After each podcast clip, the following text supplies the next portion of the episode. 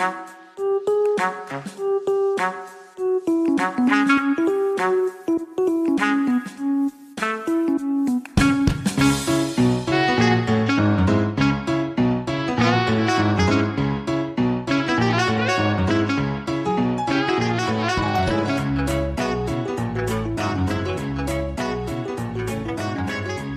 Bonjour à tous et à toutes, bienvenue dans cet épisode de ce podcast qui n'a pas pour vocation de vous faire rire, mais de vous apprendre à le faire. Pourquoi c'est drôle? Question très intéressante parce que la plupart des gens sont incapables d'y répondre. Si on vous demande pourquoi quelque chose est drôle, ils vont, ils juste vous résumer la blague et vous dire en vrai c'est marrant. Alors que en vrai c'est marrant n'est pas du tout une explication. Donc aujourd'hui, on va essayer de voir un petit peu qu'est-ce qui se passe dans le cerveau, qu'est-ce qu'on peut en sortir pour comprendre qu'est-ce qui va faire que quelque chose est drôle et aussi voir du coup euh, la réciproque qui nous permettra de déterminer qu'est-ce qui fait que quelque chose n'est pas drôle ou pourquoi des gens sont insensibles à certaines blagues. L'une des premières personnes à s'être demandé pourquoi un élément est drôle, c'est Aristote. Alors c'est un nom qui vous dit sans doute quelque chose, donc philosophe grec euh, qui a fait énormément de choses, euh, à la fois d'un point de vue philosophique et scientifique. On va s'attarder que sur le philosophe parce que au niveau scientifique, il valait pas un rond. Non, c'était même carrément une tanche. Et donc on va commencer avec euh, la théorie de l'incongruité, donc euh, définie par Aristote, où on en ressort que l'humour ou qu'est-ce qui ou quelque chose de drôle est tout simplement une norme transgressée. C'est quand vous allez sortir d'une norme et que vous avez et que vous allez euh, l'exposer au grand jour. Donc c'est vraiment c'est s'attendre à quelque chose et ne, pas l'avoir. Assez limité, mais dans la, réalité des faits, c'est assez c'est assez vrai. Heureusement, c'est la théorie d'Aristote a été reprise euh, des années plus tard, euh, au XXe siècle, par un linguiste de Stanford, Thomas Clark Winch, qui a fait une, qui a lui-même écrit un livre qui s'appelle Une théorie de l'humour. Dans son livre, il continue ce que dit Aristote en rajoutant que l'humour n'est pas simplement une norme transgressée, mais à la fois une norme transgressée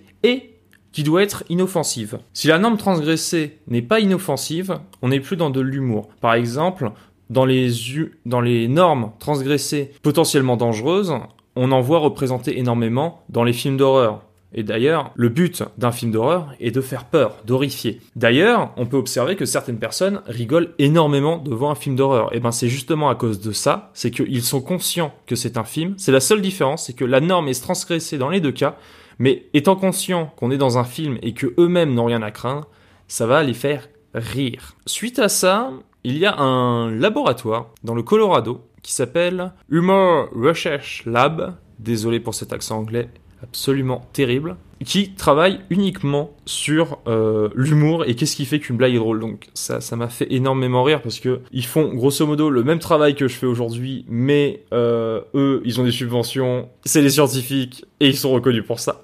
Ils, publient des vrais articles dans des dans des, dans des revues euh, psychologiques et tout. C'est très intéressant. Et eux, ce qu'ils en ont tiré de leurs expériences, de leur batterie de test, les seuls éléments où on est quasiment sûr à 100% de faire rire, ça ne va pas être simplement sur une norme transgressée et inoffensive, mais plutôt sur ce qu'on va définir comme une violation bénigne. Alors vous allez dire, c'est quoi la subtilité, c'est quoi la différence? Euh, En fait, quand on va être dans une violation, ça va être un peu plus personnel. C'est-à-dire, on va s'attaquer à la personne. Enfin, la, personne va se sentir attaquée un petit peu directement. On va essayer de la déranger un petit peu. Et euh, le fait que ce soit bénin, c'est vraiment qu'elle s'en fiche. Et d'ailleurs, ça va être très intéressant parce que l'aspect de la violation va faire que certaines personnes ne sont pas sensibles à cet humour. C'est ça qui va définir qu'une personne précisément ne va pas être sensible à un humour. Et le fait que ce soit bénin, ça va expliquer aussi beaucoup d'un point de vue culturel pourquoi une, euh, une blague va être plus efficace dans un certain pays ou pas, parce que c'est vrai que le, la culture d'un pays euh, change tout à fait ce qui est bénin. Par exemple, il y a énormément de sujets sur lesquels on peut rire en France. Euh, par exemple, il y a énormément d'humoristes qui font des blagues sur la Somalie et sur, et sur le fait que ce soit qui meurt de faim. Euh, parce que nous c'est loin, c'est ça nous concerne pas vraiment, donc euh, ça va, ça passe. C'est une légère violation. On est sur une légère violation, mais on est sur du Bénin, ça change pas la situation des Français.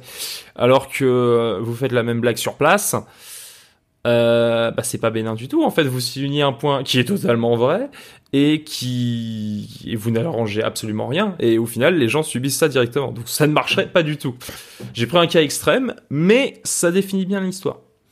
Donc évidemment, ce que je viens de vous expliquer ici, c'est purement de la théorie, mais ça permet de résumer pourquoi quelque chose est drôle dans tous les cas. Euh, souvent, euh, quelque chose qu'on a en France aussi, c'est euh, les blagues les plus courtes sont souvent les meilleures. En fait, c'est basé sur la théorie que l'effet de surprise est le principal élément qui fait rire dans une blague.